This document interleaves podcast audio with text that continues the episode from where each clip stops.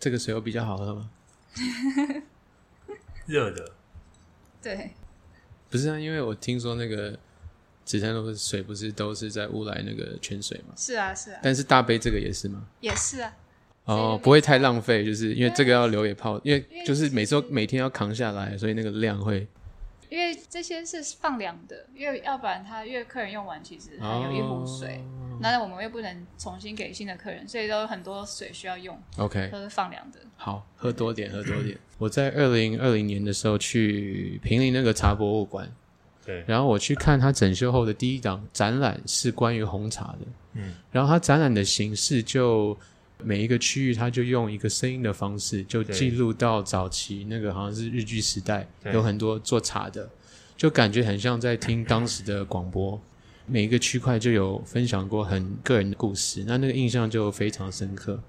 所以后来我注意到小岛里这个活动，那我就想，诶，这个东西应该是一个蛮好的一个时机，说我们可以嗯接触看看。有一位关键人的名字就是金世杰老师，对那个时候好像分享说，小时候开始就常常听他讲故事，对，对我就很好奇，嗯，那时候他在家里的时候是讲什么样故事的人？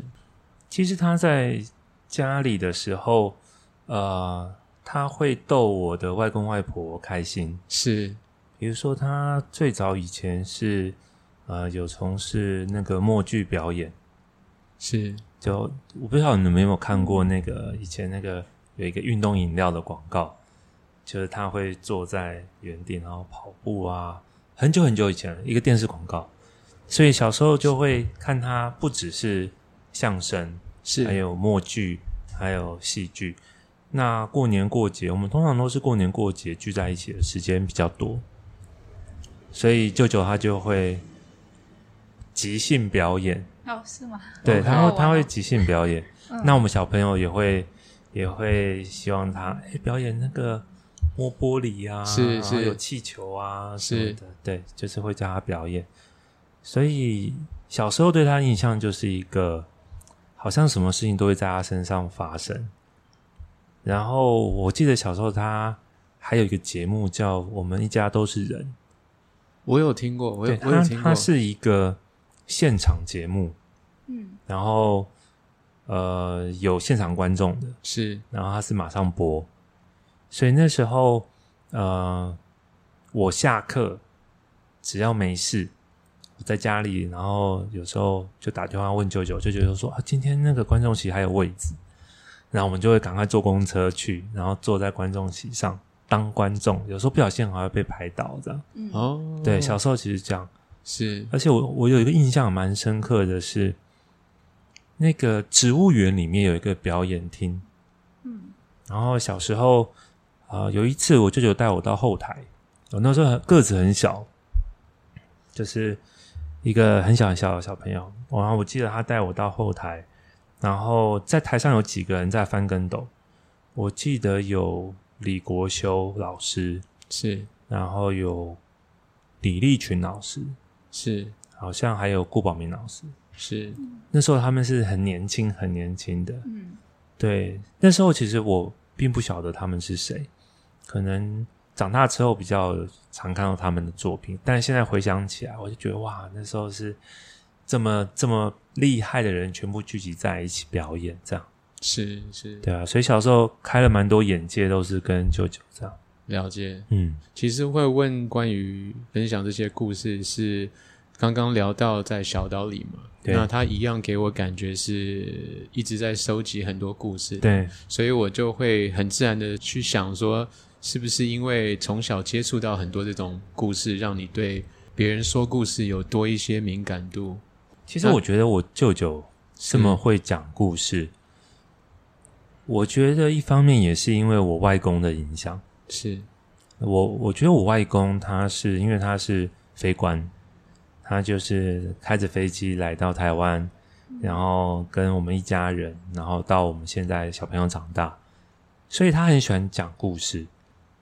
每次回去，他就会从很多地方挖出照片啊、是。老信纸啊，然后徽章啊，很多东西他都可以讲故事。是，所以我觉得我们好像都是在这样子听故事的家庭里面，然后影响到我们各个小朋友。是。有一个电影叫《大智若愚》，是。对，就是我记得好像是伊旺麦奎格演的。，OK OK，然后他的故事就是在讲他爸爸好像在临终前，他去照顾他，但他都觉得他爸爸从小到大都在讲大话，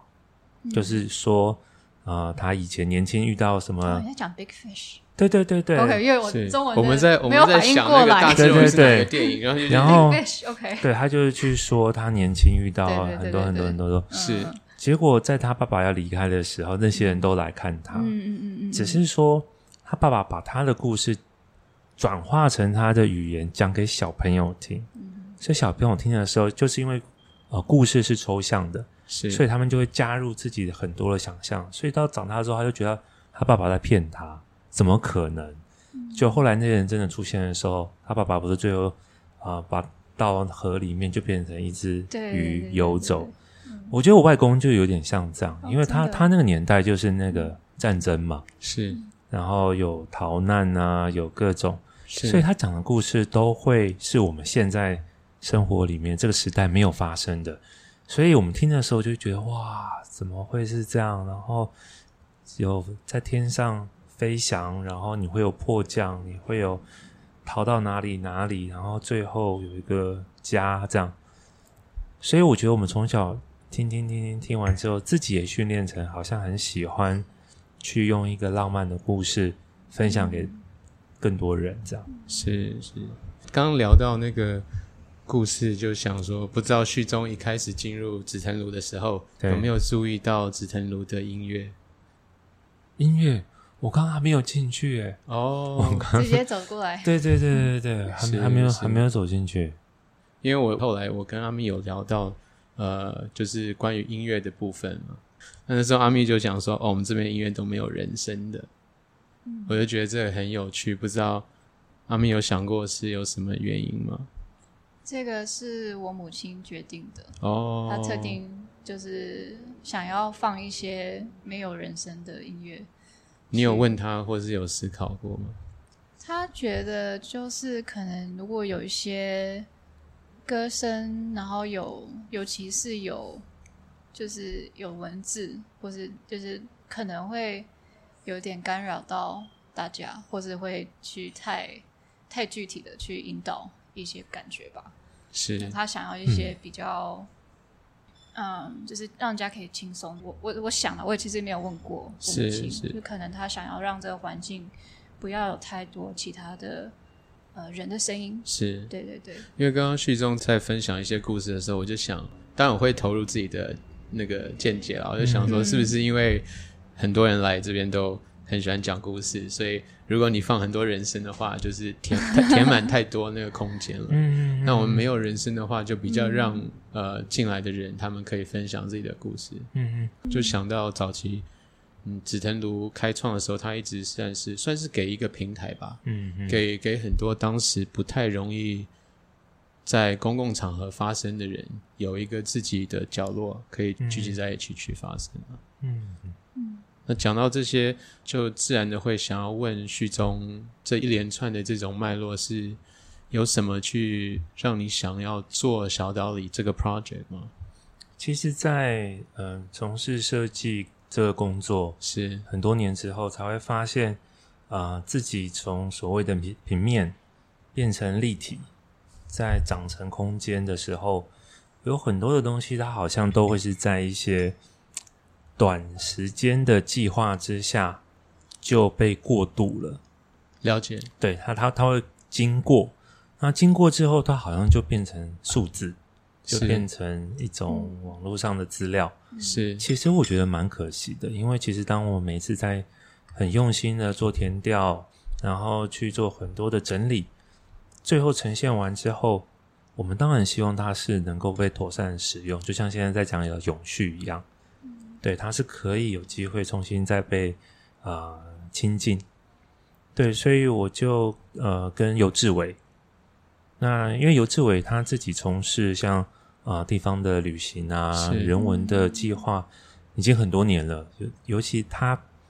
他真的很会讲故事，是对，就是话很多，而且很温柔，然后就很浪漫，不会啊，你的声音比较温柔，没有没有没有但他话比较多，是这对样。对对 对，所以我们两个就有一次就在大稻城，那时候他租了一个地方，是。后来我们我们两个人就因为肚子饿嘛，是。我们就走到了一个巷子里面，就是大稻城的那种小小吃摊，有一个阿姨。后来我们两个因为很晚，我们两个在那边吃吃喝喝，后来就聊到我们正在做的事情，聊到家人，聊到我们做了那么多事情，到底有没有一些是真的能够被留下来，而且这么用心的这些呃成果，到底能不能够让更多的人，不只是现在的人，还有没有办法在短时间碰触到的人都能够亲近他们，所以我们就说，那为什么我们不做一个呃像是声音资料库的地方，把这些曾经发生过的，我们利用声音去把它变成过去发生的这些文史跟故事，我们去收集，现在正在发生的，我们来整理。那当然，对于创造者跟设计来说，就是未来，我们会因为这些东西才会有创造嘛。你不可能走在路上有一天被闪电打到，然后就突然有画面。它所有东西都是从呃累积、经过整理，所以我们就跟着一个想法跟念头，我们两个就从那天晚上开始就筹备这个计划。那我当然是用我喜欢的设计，我喜欢的画面、喜欢的创意，加上他这么多年来走到这么多的地方，累积这么多故那么多的故事，所以我就说，我他把很多的声音带进来，我来整理，我们一起分享出去。所以在大道城，我们就找到了在长安西路那边的一个小空间，是。它以前是一间诊所，嗯，那后来我们就把它变成是一个电台，但其实大家都没有看过电台嘛，不太可能看过电台的样子，都是听声音，所以我就用我的想象去做了一个我想象中的电台。嗯但你会因为喝一杯咖啡的时间听了一个故事，我就觉得那是一个很棒的感受，就是你可以去让更多的故事进到你的身体里面，你的身体产生反应之后，你也会把里面的声音分享出来。对，所以这个想法就到现在已经做了两年多。那我们也从在台北老城区开始，到了台湾的很多很多的城市巷弄，甚至我们在今年，就是现在正在举办的，就是我们跟日本山形县的的一个小小小村庄，对，嗯。就是它里面设计团队跟在地的一个关系，然后我们把它变成一个展览，对，然后我们也去收集了山形的声音，然后他们讲话，甚至小朋友打招呼，他们的老伯伯在炸东西，嗯。在分享他的料理的食谱，然后也或者是从昭和年代就在那边的这些人们，我们全部把它收集起来。所以有时候你就是说一个念头到现在，其实我我一样还在做设计工作，他也一样在做旅行，做很多文化规划。可是小岛里现在的这件事情变成是我们很重要的一部分，因为他把这些都留下来。我觉得声音有一个很浪漫的地方，就是它其实在这个宇宙间，它不会一模一样的再发生一次。就像我们刚刚讲的，或者是你刚刚讲的，你刚刚讲的，其实你你可以照着再念一次，可是它不在那个时空里面，所以它无法被复制。所以我觉得每一次的声音，每一次的分享跟故事，都是独一无二，所以就继续做下去。是是，我记得有一次来宾吴康在我们在聊的过程中，刚好有讲到那个茶，他就说：“哦不不不不，茶不一样不一样。”然后他就说茶他觉得是一个保存时间一个风土，就回不去的年代，对。他大保，但是茶它不是发出声音的，但是它或许也是发出声音了。嗯。对，就刚我联想到，嗯，就不知道今天这个茶，你觉得它有保存到什么？我觉得今天的茶很温柔，嗯对它有一个软软的，嗯然后很它会很温柔的进到嘴巴里面。对，对，嗯，我选这支茶也是一般，因为我每次不同贵宾来，我会选不同茶。常常如果我对一位没有很认识的话，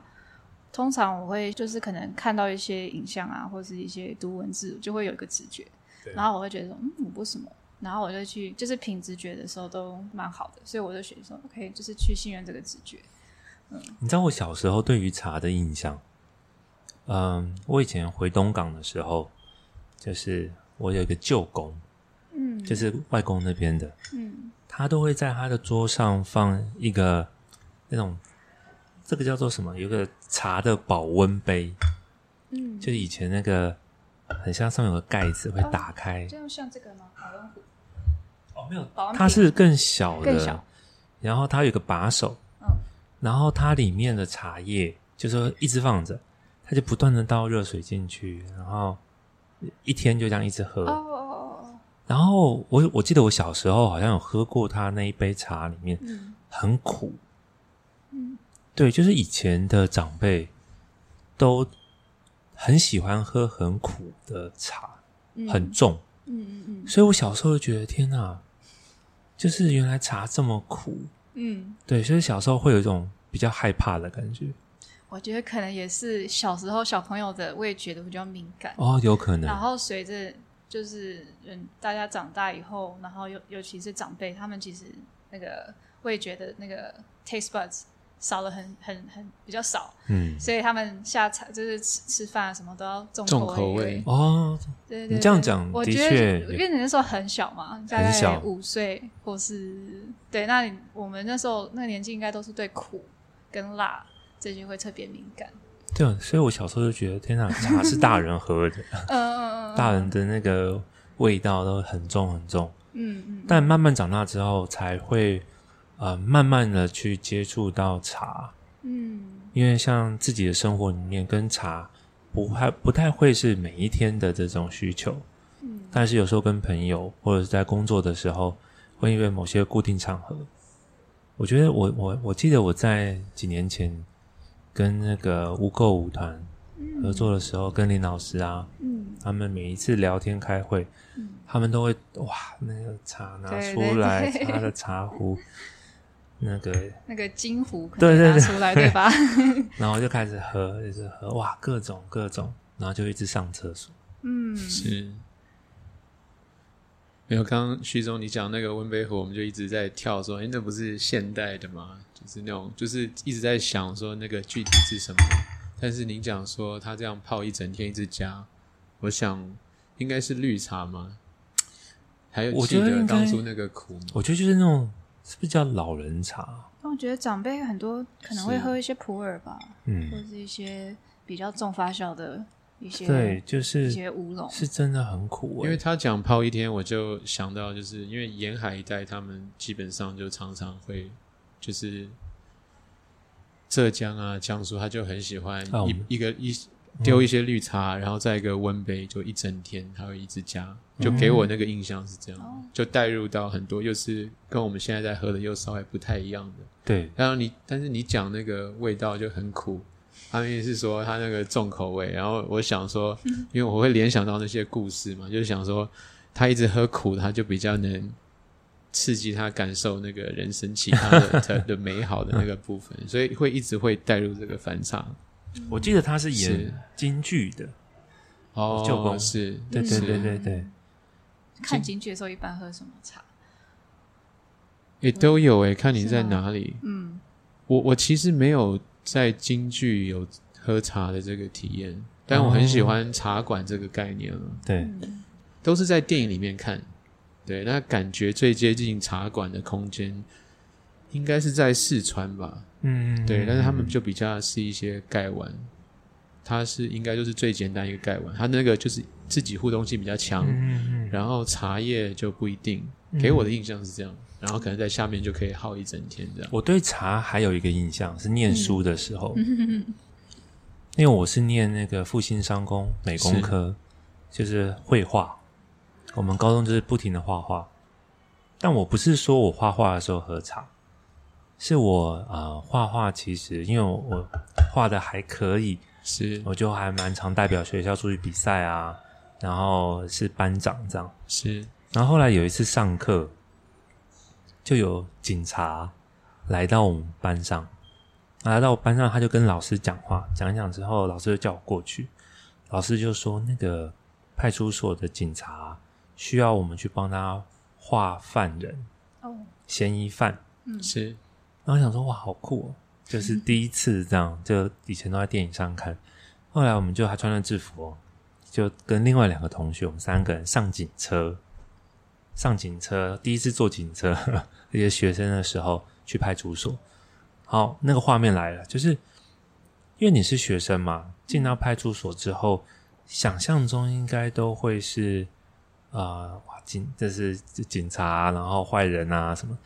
没有诶、就是小时候的印那那个时候的印象是，你分不清楚谁是警察，谁是坏人，是哦，是。就是全部都蛮像坏人的。嗯嗯，好，然后他们都在泡茶，都在泡茶，对。就是就是我我不晓得是因为我太少接触，但是我那个嗯。画面很、印象很深刻，就是是。他们就是一桌一桌一桌，然后可能就是这种刺青啊，烫那个头发然后就嗯。就我们还是穿制服，他就说哦，就坐下之后就泡茶给我们喝，嗯然后当下就觉得，哎，就是印象中跟我实际看到的警察局的感觉，是。就变成我那时候很强烈了。是，对所以你的印象是在警察局啊，就喝茶是警察局，不是不，是在可学校。是可是后来你看很多电影，嗯，好像的确也是这样，就是喝茶，它会它可能会是那种黑道白道在讲事情啊，是。嗯，就是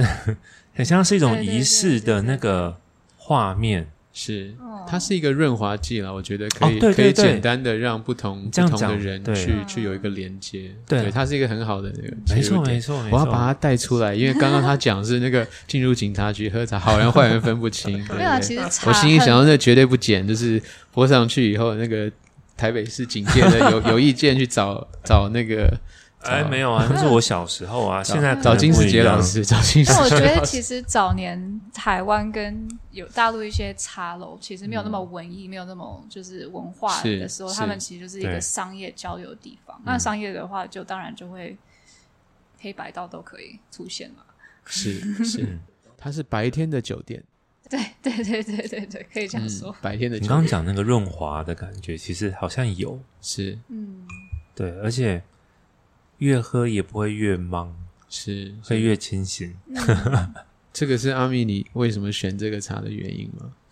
我选这个茶，因为我也感觉那个口感很顺滑，嗯，对啊，因为我我听旭中讲话的感觉，他给我一种就是，好了，你叫我不要讲温柔，但是我就觉得就是很，我叫你不要讲温柔，是因为人家已经讲温柔，我就想说你最好不要就是这么就顺着人家这样讲，一定要有自己的形容词其实我本。来就没有要讲温柔，但是 你一直你把那个字说出来，所以我觉得就是一种舒服、舒舒适的感觉。然后，但是我就是有听到序中讲一些你创作的过程，跟你，嗯，我就其实有联想到这个茶，但其实因为我的我想的方式都有一点抽象，就这支茶它是一个野放茶。所以它是呃，它是平林那边二零一九夏天的野放的红茶，然后那些野放茶的意思就是说，它可能最早是人种的，但是它可能有一段时间就是没有人照顾，或是嗯，它可能就不会特别去修剪，或是去施肥，就是让它在最自然它的环境里去慢慢的，然后嗯，每一个季节有多少量就收多少，所以就是比较少量。然后我就嗯，为什么会讲这些？因因为可能因为温柔也也不是不是温柔，我觉得是在野放茶里面，它会有一种比较嗯比较自然从内发出来的一种一种感觉，然后它不完全是人去修改太多的，嗯，然后我觉得我在听你讲一些你的作品的时候，还有你的创造过程，常常好像是，嗯，就是好像想要把一个什么有一个什么东西是让它可以展现出来，但是它你不是用一种就是嗯，就是好像就是一个从内出来的感觉，呃，我我不太不太知道怎么去解释，但是就是它有一个给我这个感觉，所以我今天可能就是就是有有从不同的方向，就是选择这支茶当一个开始。其实其实我蛮喜欢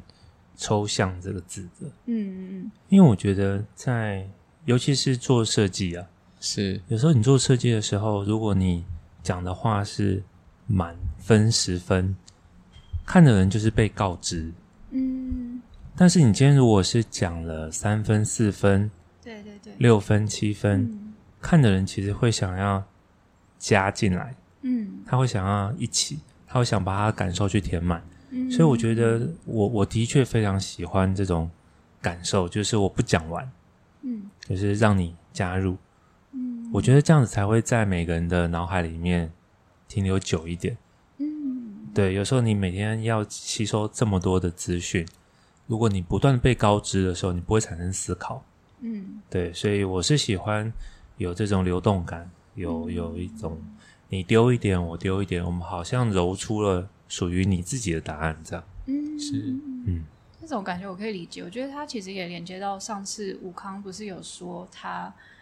呃，对一个演出如果没有那么感兴趣，一般是他太懂他们在做什么了，嗯，就是有一种就是被告知的那种感觉。那其实我也是偏向这种的，就是我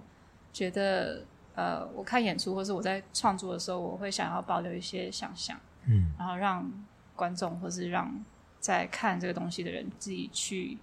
有一个 journey 可以去探索，或者去发现，嗯或者去进一步的，或是有的东西它可能比较就是比较模糊一点，但是它可能有不同的解读的方式，嗯。我觉得这样比较好玩。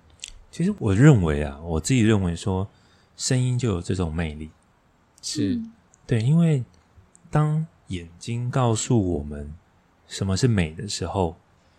其实他已经是跟你讲了一个距离。比如说，我说那棵树很美，就是我跟树的距离。比如说，我看啊、呃这本书的样子很美，这是我跟书的距离。我看那座山很美，嗯，是我跟山的距离。可是今天声音，它不是靠眼睛，它是靠一种进从耳朵进入到身体的感受，所以你自己反射会有画面，那个画面是从身体里面跑出来的，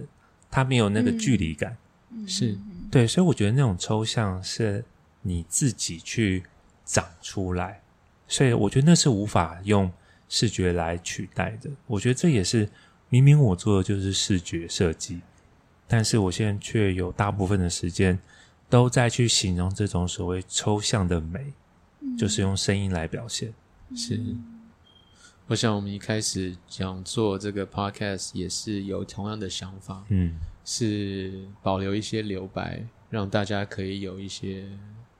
感官上的参与感吧。嗯就从呃不不需要靠很多画面去填满，让大家借由这个声音，可能不只是人声了，当然从故事性也好，跟背景泡茶的声音也好，大家都有他们自己的空间去想象。因为有有一些人听过，他们很直接的给我的反应就说：“哦，Herman 这个，诶，我没有看到画面，就是我没有看到那个 YouTube 的连接。对，对啊，这个这个是现场会怎么？我怎么看不到？嗯然后大家就很快的就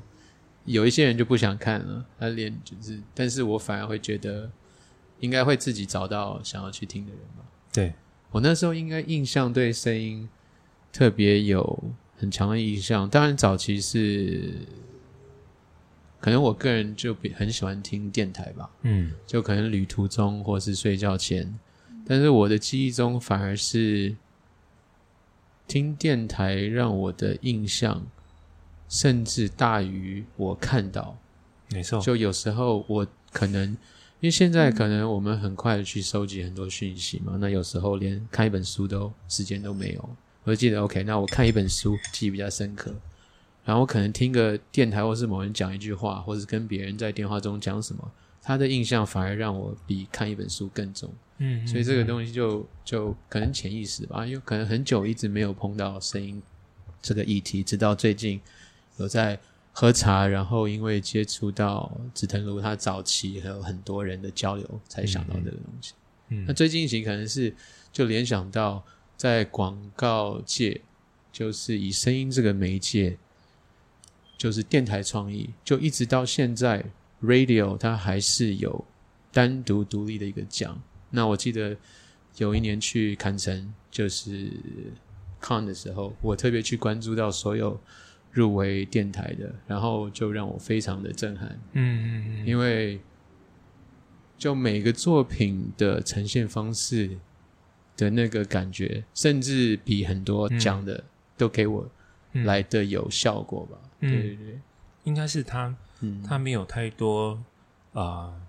加分的空间，他就纯粹用声音，是。所以他必须要在一个很很饱满、既饱满又抽象的状态是是来跟你传递。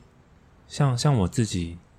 当也当台湾的呃金钟做广播金钟几年的评审，是其实你很难想象，就是小时候我们在听的这些广播的，不管是广告也好，节目也好，现在都还有。而且我觉得最有趣的是，小时候你记忆中那些啊、呃广播电台的广告的方式，比如说会有什么阿嬷阿嬷，然后什么，然后肚子什么，他说啊孙子啊，是是，现在还有。现在还有对，现在就他们，他们现在其实对于听这件事情的，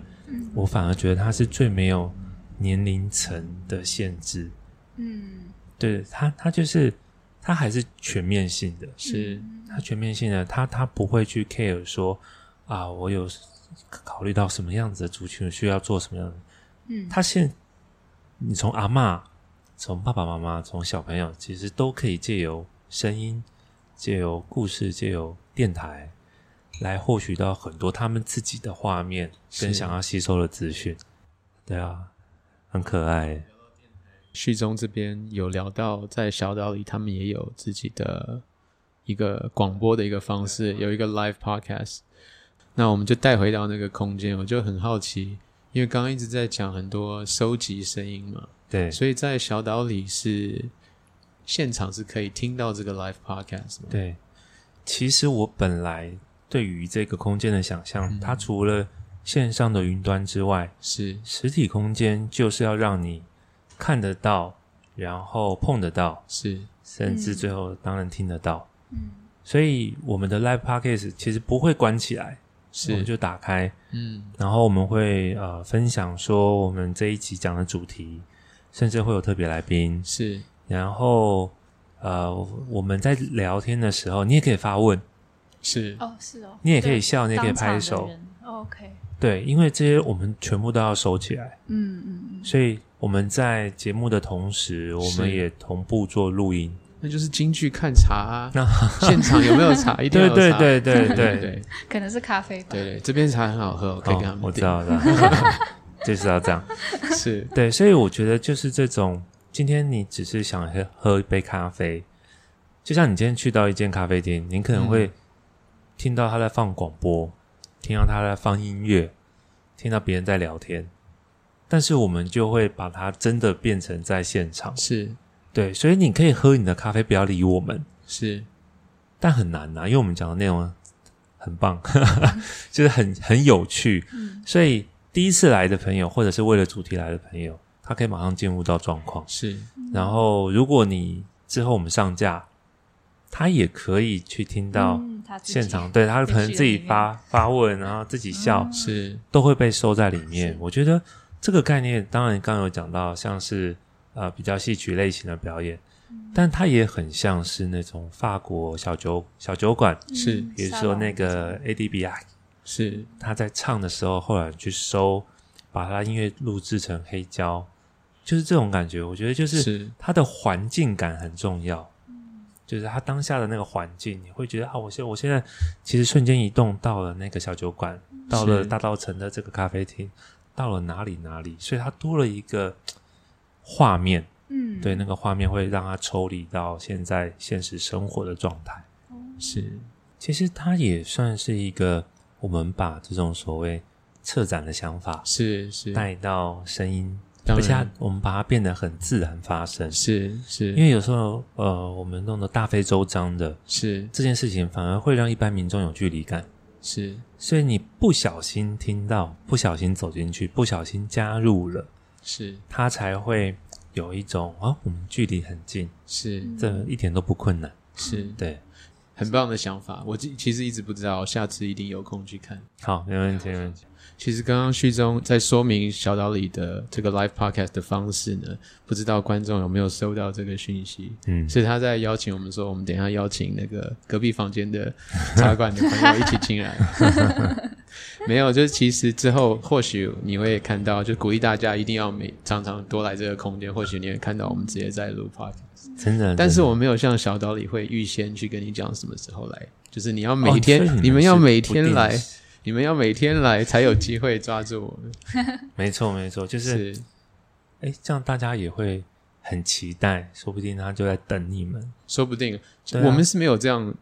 当初这样预设了。嗯，，对，但是一开始进来的时候，徐正有问说：“哎 e m a n 那这个空间是今天这个展厅是不对外开放吗？”我说：“没有，啊，这个还是这个整个紫藤楼今天还是对外开放，嗯嗯嗯，对吧？好刺激哦！等一下会进来那种十几有 live 有 live 的人听到，赶快冲进来。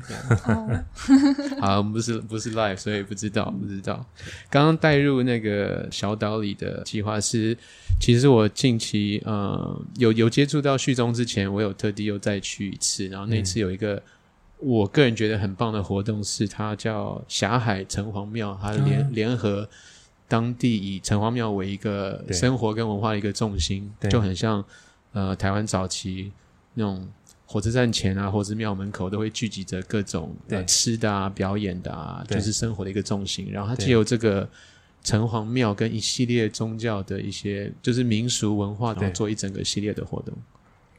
他当时好像呃小岛里里面也有去展不同的声音的收集嘛，没错，然后，因为我们是在做这个 podcast，所以我对。当然会特地去关注到一些茶的一些讯息。对。因为当地有很多老的茶行的，当然我知道，包括呃第二代的。对。然后，其实我看到那个收集里面的茶行都非常有巧思，我不知道我这样解读对不对了。，嗯对。但我关注到像呃有你们有带到像早期的新芳村，新方村。也有游记，也有记茶日子，对。也有 coffee，对所以都有。你看，茶从那个历史的面貌有收集，就是您说的之前的声音，对对对。然后一些老面孔但对。还在的，像有记，对。但它其实又有第二代在做一些新的尝试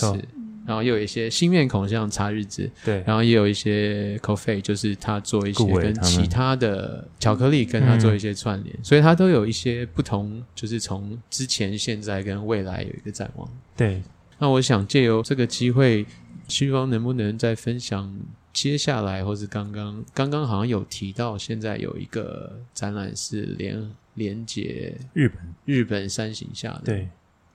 其实刚刚有提到，在大稻城的这些传统店家，是他们其实在在呃跟别人分享这么多美好的时候，其实那是很自然的。比如他们已经在那边做很久很久，所以他们有一些呃自己习惯的方式。但是对于现在的年轻人来说，我们去到那边，如果只是好像啊复古，或者是观光，他其实没有办法进入，因为它跟生活的关系是呃有一点点的的距离感，对，跟现在年轻人的生活，所以我觉得在这几年的的一种转变之下，刚刚有讲到有有二代，或者是有一些有巧思、有想法的，像因为像顾伟，他他自己对于味道是很很刁钻的，对，所以他他选择在在呃跟茶做连结的时候，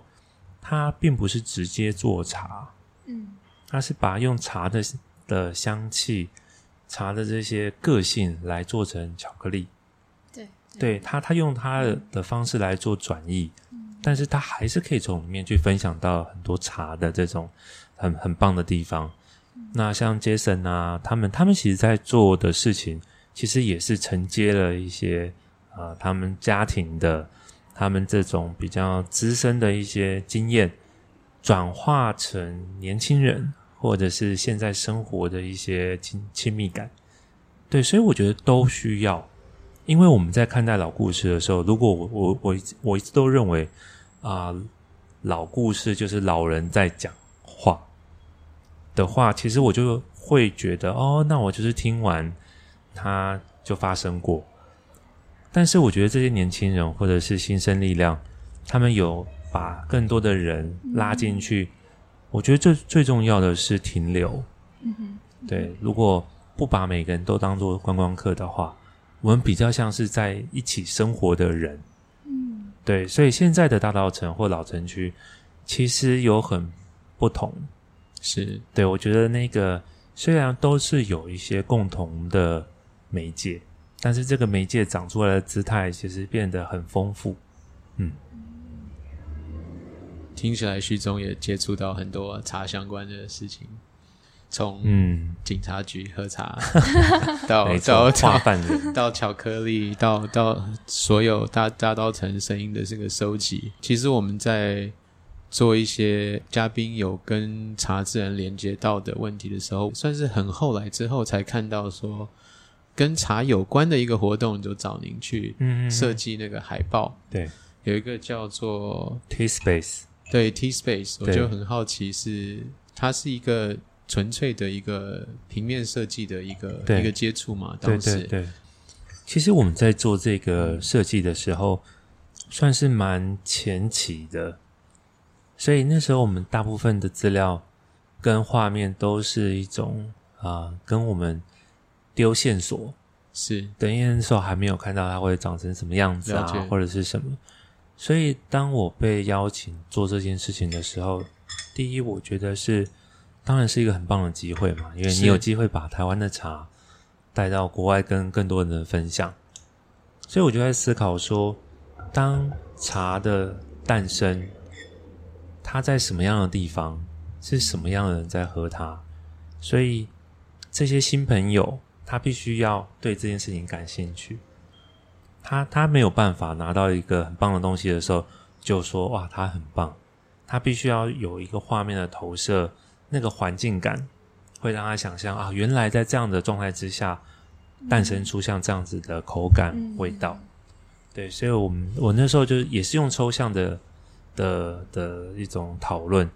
我就说，那因为茶它在不同的高度、不同的湿气、不同的一种生活的样貌，所以我认为它是一种交织的状态。比如说垂直的可能是高度，然后平行的可能是一种流动，可能是代表香气，所以我们就把这样这样子的的一种交织的关系，就做成了一个有高有低，然后有一些 flow 的视觉设计。那当时在做的时候，听起来很像很抽象嘛，但是我们也在这个画面的构想上面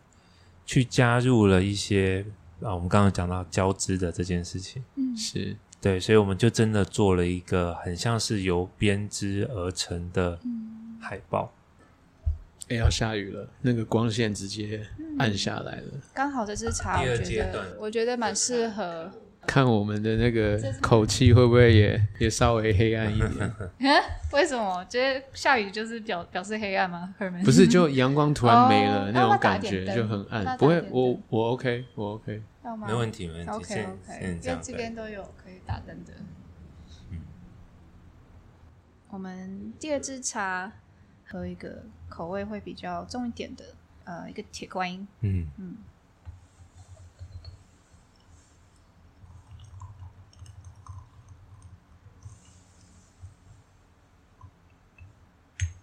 其实我在嗯，在就是在看小岛里那边的时候，也有看到你们有两款茶。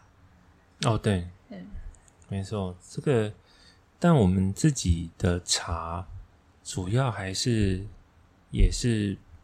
比较容易亲近人群的，嗯，就是它它不是一个太太有明显个性，嗯对，就是因为我们会希望进来的人他能够感受到是一个缓慢的步调，嗯，所以我反而是在咖啡这件事情上面有比较多的设定。嗯对，所以我觉得它的每一个呃声音，每一个喝下去的感受，都会是一个我我自己觉得啊，都是有经过一些情绪的设计，这样。OK，我有刚刚有在想这个事情，就是你你们在设计 menu 的时候，对，就是食物啊，或是饮料，或是 beverage 部分，就是有也有跟环境跟会听到的有对。想到一些连接，然后去设计。嗯。我觉得它它就是在一个实体空间里面，因为它嗯毕竟是空间，嗯。所以它不能够只是单依靠，比如说啊明星商品或者是呃一种话题式的操作。我觉得它每一个都是配角，嗯但人才是主角。嗯对，所以它的堆叠跟组合会让你觉得，对，这就是我愿意停、停在这边的地方。嗯我其实蛮好奇，其实我没有很常喝咖啡，但是你说你在咖啡上面的一些想法比较多，对，那你怎么样去？因为其实味觉它也是一个，就是在感官人的感官里，它也是一个蛮我觉得蛮特别的。然后，嗯，就是通常我可能比较，就是除了茶以外，然后，嗯、比较少碰到一些专门专门在设计，可能在嗯味觉上跟空间搭配的这个、嗯这个角色。嗯，嗯那你会怎么样去想？比如说，或是你可以给我一个一个 example，就是嗯你们有一杯咖啡，它是你想要带来什么样的感觉？你是因为它的什么味道？就是我蛮好奇它这个背后的嗯，做法。比如说我以呃空间这件事情，嗯。呃，当时想要做这个空间的时候，我自己是非常希望给人一种缓慢，嗯。然后有一点点穿越时空，嗯。然后甚至是有一点像绅士跟淑女的感觉，这是我自己的想象。所以我自己在咖啡的选择上面，就我们在烘豆、我们在测试的时候，其实我一直都把它设定成是一个比较中偏深的状态。嗯嗯现在很多人都，比如说喜欢喝比较浅焙、比较快快节奏、明亮的，嗯但我就会去把现场的，比如说木头的颜色，设定成是在一个稍微暗，然后暖一点。嗯。灯光的话，也是稍微是黄光，都是间接跟角落，嗯。所以你整个的那个呃，从木头的质地，从光线到你喝了一杯偏中偏深的咖啡之后，其实你整个人是会慢下来的。嗯。所以当你慢下来之后，你才有机会去仔细的去聆听、嗯。去观察、去感受。嗯。对，所以我觉得没有一件事情是跳脱在这个设计之外，哦所以所有东西都是加起来嗯。等于那个空间。因为现在的比如说数位啊，或者是快速的这些节奏，可能会让我们失去了一些过程。对，所以我觉得在这件事情的设定上面，它就是以设计的方式，但设计退的比较后面，设计推的比较后面。最近有一个广播台是那个，好像跟是爱乐广播台跟什么合作，就是好像听一个古典音乐配一个咖啡的这个，哦有听过吗？然后我就就其实我刚刚问那个关于就是咖啡或是就是味觉上的这个设跟空间的设计，我也蛮好奇你们那边会不会，比如说客人点哪一杯咖啡，然后就会说，哎、这个咖啡很适合听什么故事，嗯嗯嗯或者是会有这这种这方面的想法吗？还是是都是比较开放，然后抓一个主调的开放性这样？我们会依照不同的主题，嗯可能会去做设定。嗯呃，像是我们前一阵子有发发行那个呃冲泡包，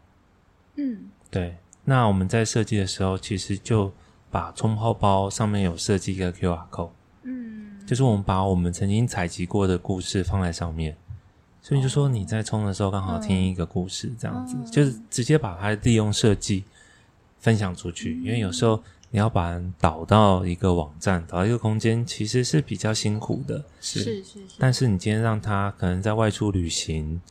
然后早上到公司的时候，其实打开那个绿泡泡，哎，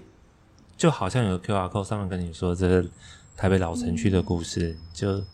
等它冲泡的时间，刚好就听了一个是你没听过的故事。我是有做过类似的事情了。嗯嗯我把不同的茶会联想到一个意境，嗯然后就把它整理，然后给我一个朋友。嗯，就可能当你想要怎么样的时候，你可以喝这个；当你想念什么时候，你喝这个。哦，然后当你一个人的时候其实好像有一点像那个求签哦，对求签是什么？就是你去庙里面求姻哦，缘，你说那个求签，嗯因为因为因为其实它并没有一个相对应的答案的连接，嗯但是你的状态会去跟味觉，是就是你你跟你不小心拿到了这一包东西，你自己会去找到对应，嗯。所以我才说它很像求签啊。是。有时候你不小心喝到了一杯茶，让你想起了什么，好像就是你现在遇到问题的解答，是是，类似这种，因为它真的有太多种个性了嘛。嗯，是是是。是是。旭中在这边，我觉得可以顺便就是来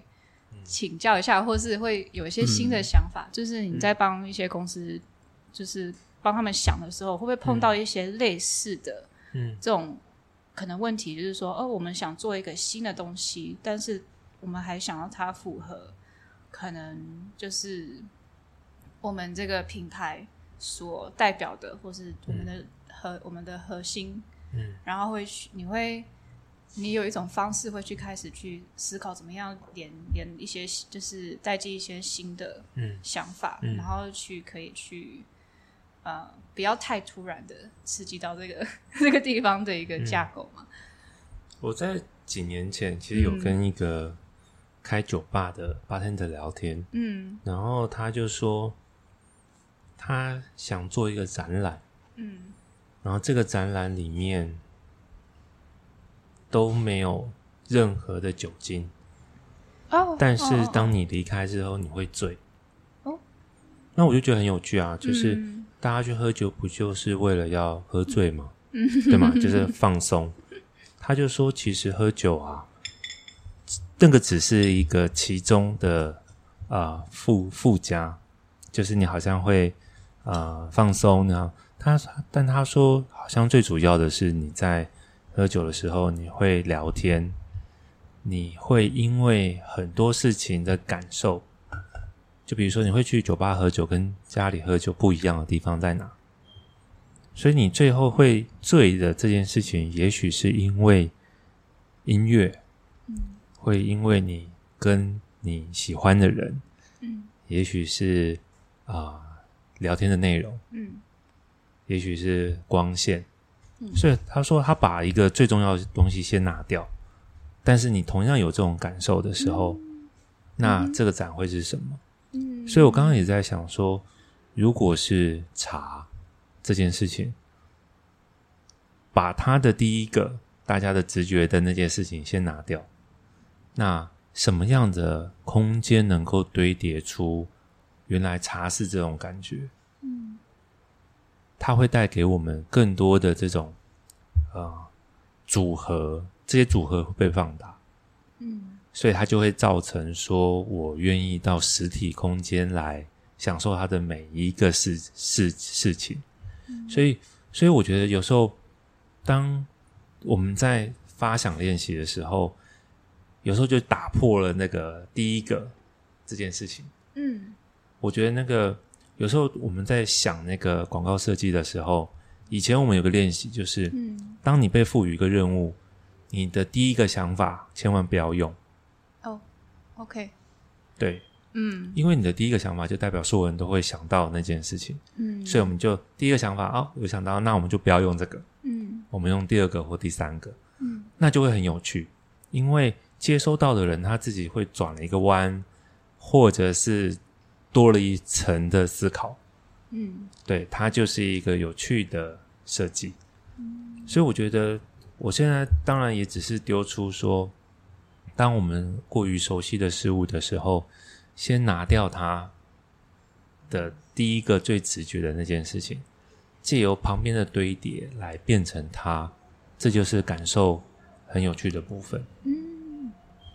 这其实让我想到，我前阵子就是生病的时候，有一阵子就是失去大概七十 percent 我的味觉跟嗅觉。嗯然后我那时候刚开始我有点紧张，因为我想说哦，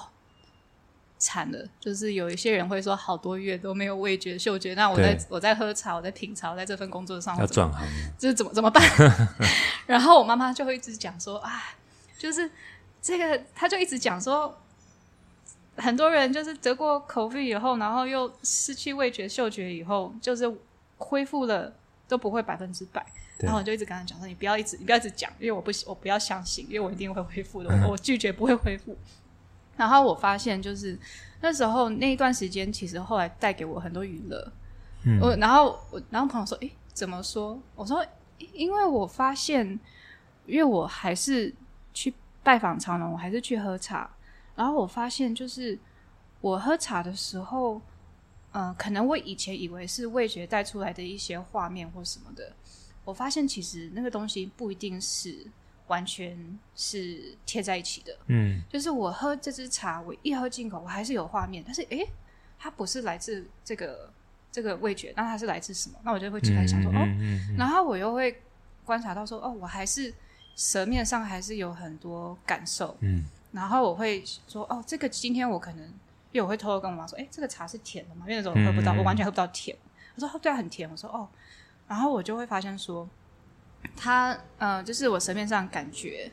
就是停留的地方，就是 OK，这个这个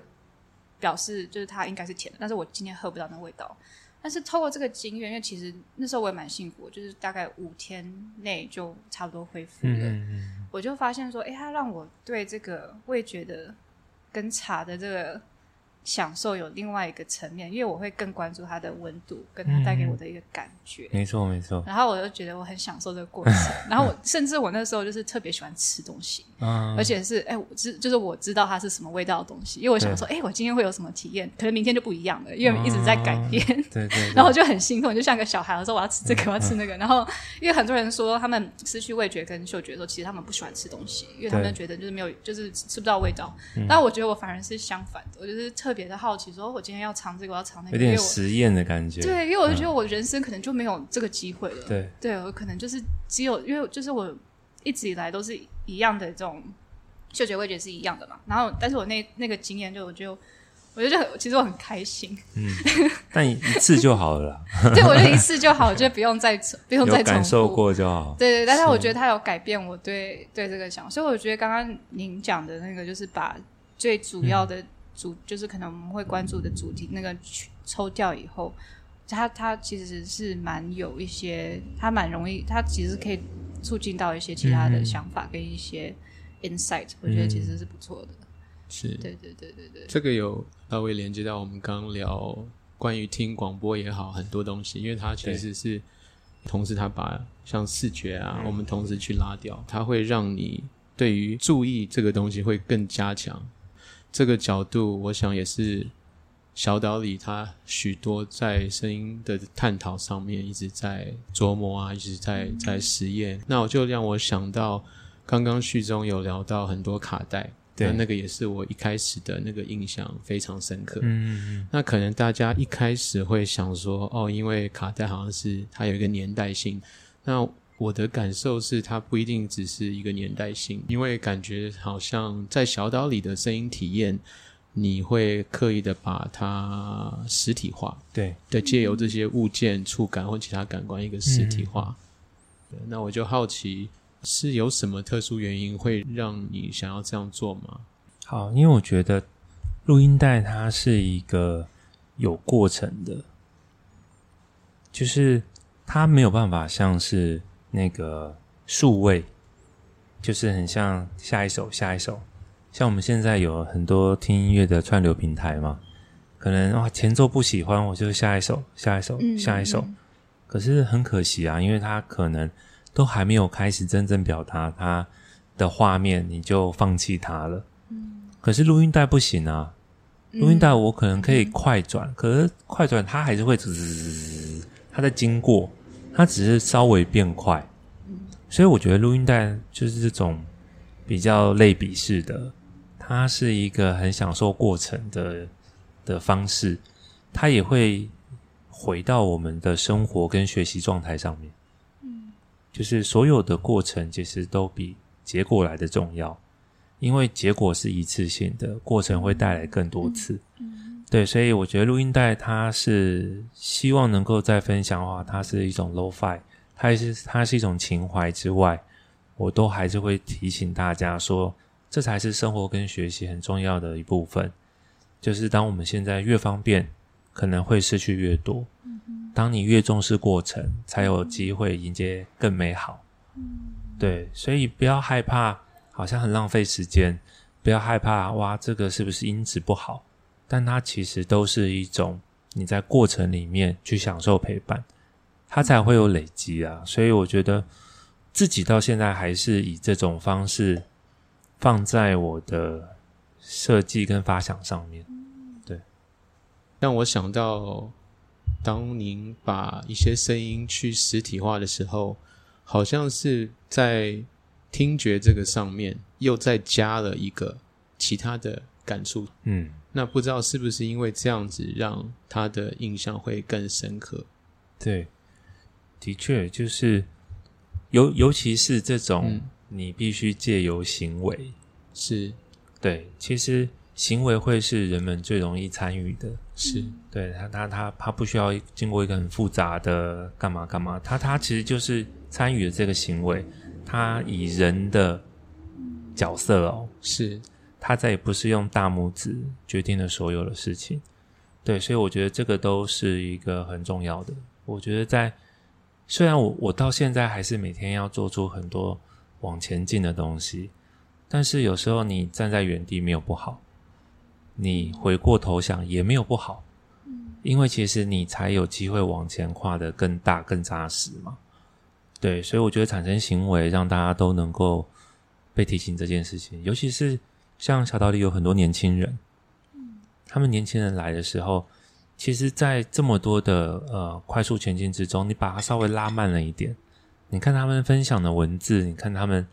的的这些留言，其实都会觉得哦，他们好像有听到些什么，好像有感觉到些什么。我其实我觉得这个就够了，它并不是我我们很像这种教条式的是教他怎么做，是而是让他喜欢自己去亲近的某些事情，赋予了行为，他也许会表现在他的下一个决定上面嗯。不知道今天的那个速度还 OK 吗？大家有没有注意到？你有放慢吗？有放慢很多，对 对。我也好像有感觉到，有感觉到吗？对对对跟阿密常常说我是一个步骤很快的人，跟我比起来啦，是。对，然后然后跟回，然后我们在方式会比较快，是我们在一些访谈中，呃，序中有强调说他的那个之前的成长过程，可能在想事情的时候是稍微慢一点，对。然后可能惯性会慢一点，嗯，所以我们其实今天就稍微慢一点，哦不知道这样阿米 O 不 OK 这样，你知道我之前我 还是说查查的比较因为我喝茶，我之前帮一个那个你现在快了，一个刚刚快广告了一点，对那个广告，然后他拍拍完广告之后，是。呃讲话啊、分享啊、干嘛干嘛，就最后那个广告公司给我片子的时候，就说哦，因为业主说你讲话太慢了，他整只条放快，快吗？哦，真的吗？我想说哇啊，塞，原来可以，他们他们有问过我，嗯嗯嗯。然后我当然想说哦，可能有描述限制或者什么，嗯，可是后来真的有播出来嘛，就是是台湾很多地方店家会放出来，是。然后自己就觉得不知道哪里怪怪的，嗯就是会 会，因为听自己的，对。对，很所以妙。所以旭芳，哦。你跟别人做一个聊天或访谈的时候，会喜欢那种深度访谈吗？还是快问快答型快问快答，我可能比较没办法。？OK，对，就是我觉得深度的，就像其实我我觉得我讲话慢，是是因为我会思考，我边思考边讲。是有时候你在讲出一句话或一段内容的时候，你很像会快速整理嘛。是但是因为我我觉得我整理的速度没有这么快，所以慢一点的时候也可以减少讲错的机会。是是，对，我们之前的嘉宾，如果您回答得太快，就是不知道你有没有在思考。没有啊，没有啊。但是因为阿咪每次都说我的那个步骤很快，然后感觉很快，然后我们都要借由茶，有时候可以提醒自己，借由它的温度啊，可以稍微慢一点，慢一点。嗯，不知道在小岛里，旭中在做 podcast 的时候，关于那个时间的速度，有什么样的感受吗？其实，嗯、我很喜欢一部电影，我也在很多时候分享，就是那个《午夜巴黎》，是。对，也是 Woody Allen 的导的。Owen Wilson 演的，对对对。in，Paris，对对对，我我非常喜欢。它其实它就会是像在生活的缝隙里面找到了一个破口。嗯。当你走进去，你所有的的逻辑都会变慢，甚至被嗯停下来。嗯所以它产生了很多思考，嗯因为它其实在现实生活中是不得志的嘛。它反而在这种好像自己的一个时间的停驻里面，它被开启，它是它甚至变得更有想法，他甚至变得勇敢。所以我觉得在这样子的节目里面，其实我们也试图传递出像这样，你不小心走到一个老城区的巷弄的一个嗯小空间、小角落，不小心听了一个故事，所以你会获得勇敢，获得启发，获得时间停住。对，所以这是我希望的啦。是。对啊，哎，你让我想到，您刚刚讲嗯，他有那个时间慢下来，对，但感觉我接收到另外一个讯息是，他可能在漫步的时候，是因为他没有目的的，对，所以因为那个没有目的性，而让他有一些思考的就是因为这个这样。有点像散步，美丽的不小心，是，就是好像在散步一样。对，因为近期看到呃，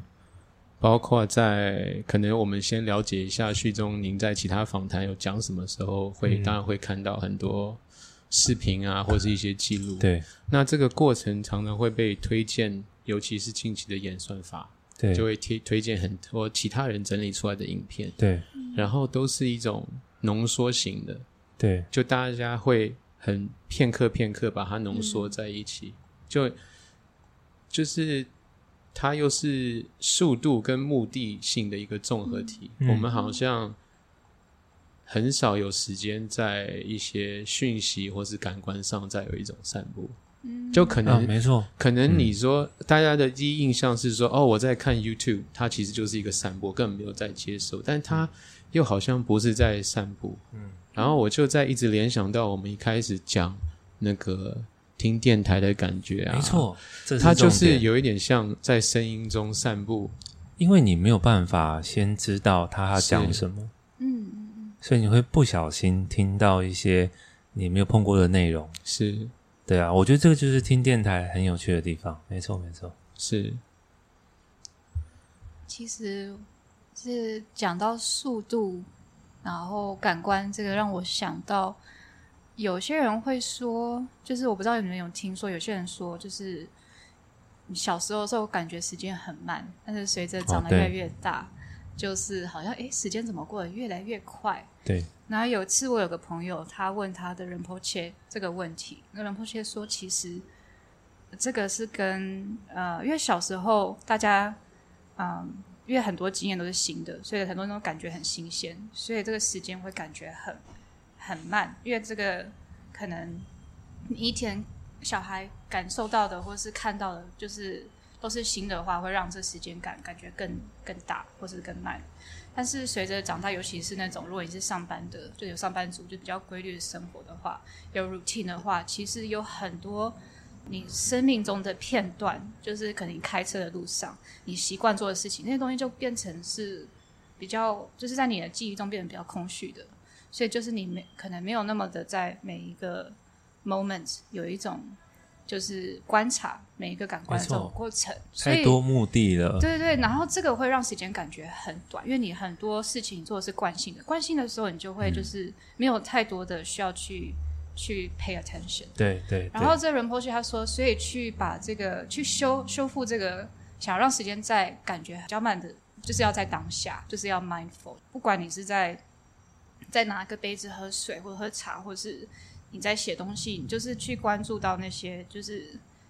非常观观管上的这些感觉，再去慢慢的让它是一个你日常习惯去碰触的，嗯跟去嗯观察的，这样子你的时间就会慢慢的回到身上。是啊，因为这个对应到剧中聊到那个电影，我想到散步嘛，就是在神音中散步。是小时候的时候，我们往往就是自己会去探索，所以他每一个记忆都是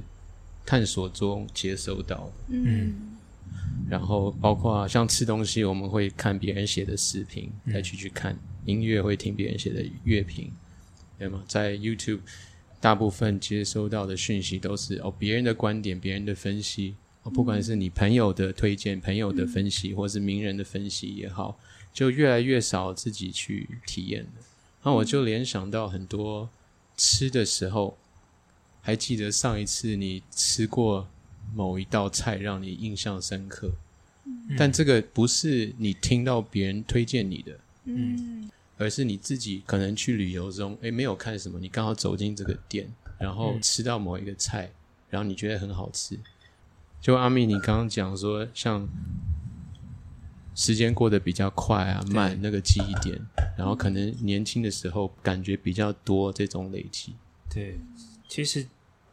我觉得散步就会发生这种事情。是，对，因为你没有目的，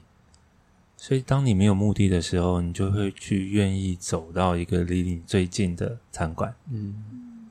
像之前有一个日剧也是啊，是就是他是一个呃第一天退休的公务员，他再也不用去上班了。他工作了几十年，第一天他走出家的时候，他才发现他今天不用去公司，所以他开启了从他家开始散步出去的每一个餐馆，然后每一个咖啡厅，每一个角落。所以那个那个剧其实在讲的是美食的主题，他就开启了一个退休公务员的美食之旅，但都是在他家附近。嗯嗯所以我觉得这个就是很棒的的一种设定，就是当你有目的的时候，你会错失很多的这种美好；当你愿意去散步的时候，你会找到自己的感受。它再也不是别人的奖品、暗赞或者是分享。对，所以我觉得的确让自己像小孩子一样重新的去探索，不小心遇见的美好，会让你觉得时间是非常富裕的。是。嗯我记得有一集，呃，因为阿密常常会喜欢问嘉宾一个问题，嗯借由这个去看看其他人对于茶的一个感官嘛。那有一次，马世芳老师就问阿密说：“嗯那你记得你自己第一次喝的茶？”那他可能他的重点可能不是第一次喝是什么，而是说借由这个问题，阿密去想，还记得当时第一杯让他印象深刻的一杯茶。嗯那我换个方式问，是说阿密近期有没有记得说你最近一次喝到让你有印象深刻的茶吗？最近哦，我想一下哦，一个呃原生种自然农法六龟的黄茶，OK，让我很惊艳。好，嗯这个是因为散步发现到的，还是这个是因为有一位呃美国的朋友，他在夏威夷，他在写论文是关于东方美人的生态，然后他来台湾一个月，就是有拿到有拿到一些资金，就是到处旅游去拜访茶农，然后去聊生态。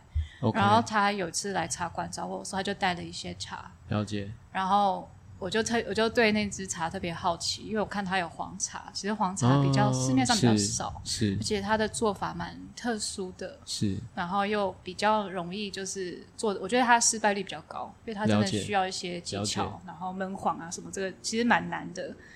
然后嗯、呃就是因为他来茶馆找我，然后他泡给我喝，我就立刻爱上了。哦 OK，因为我第一次喝到那种味道，是就我喝过黄茶，但是它又是原生种，然后又是台湾就是自然农法的，然后又是六龟那边的，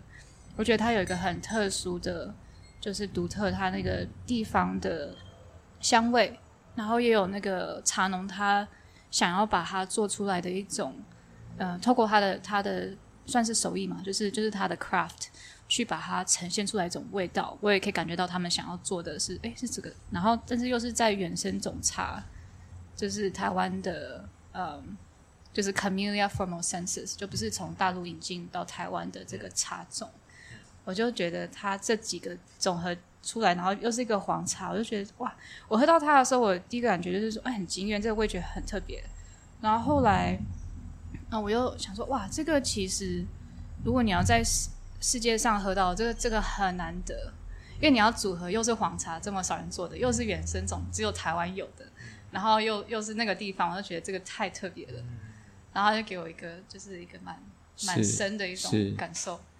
对，然后我就立刻把跟那个茶农我就说：“哎，我你还剩几斤？我要全全要了。”但是也是你算是一个散步喝到这个茶，因为你也不是说。因为你们要喝黄茶嘛，是他他分享给你的。对对，他对他不是他不是算是我有目的性去找茶的时候找到的。是是，带到这个刚刚也是常常，因为我觉得喝茶的时候下雨了，下雨了。嗯，也听到这个，因为我们今天在这间就是花厅，是我们的玻璃屋。它是我们的 Q，对，很自然的 Q。因为我刚刚讲到那个朋友，就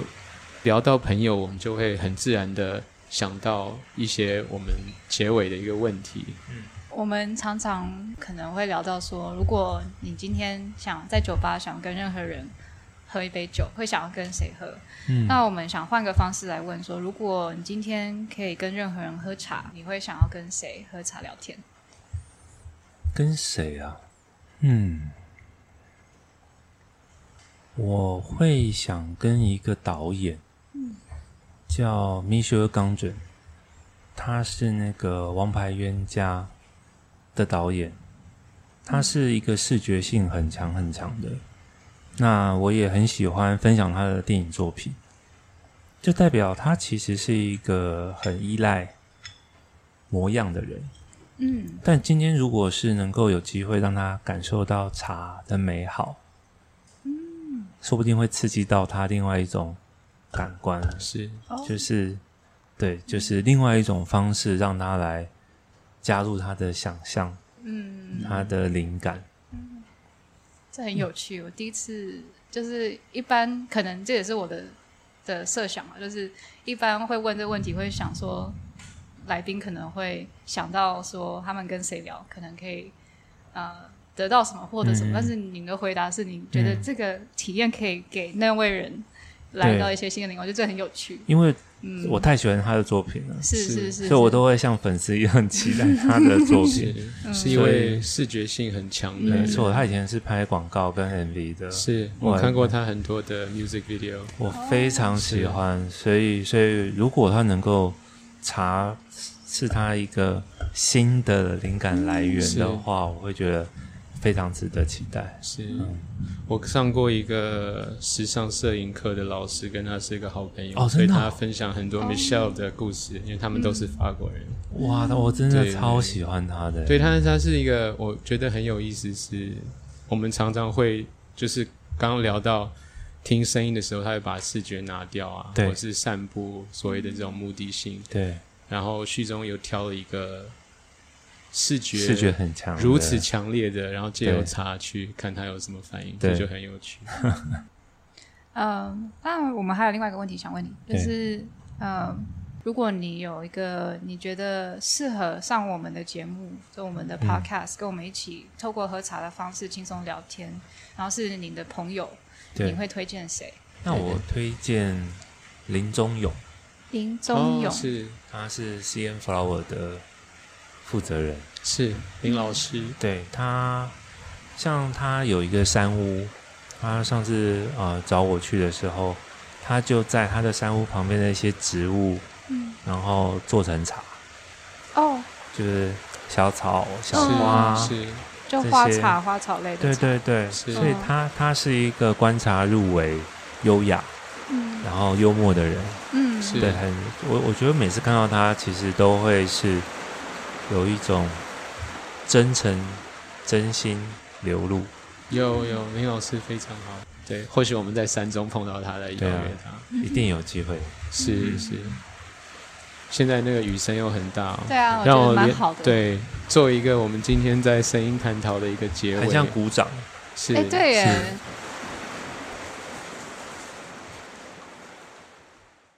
感谢大家的收听，在紫藤会每两个礼拜播出，邀请一位嘉宾来紫藤庐喝茶聊天。这次的访谈非常感谢紫藤庐赞助的场地和茶，还有紫藤庐团队整个过程中的协助。如果我们今天的对谈让你对茶有一点点的兴趣，那大家就多去找朋友喝茶聊天吧。不管你是去紫藤庐、其他的茶馆、山上或公园里都好。或许下次你会看到我们刚好又在紫藤庐喝茶。我们两周后见。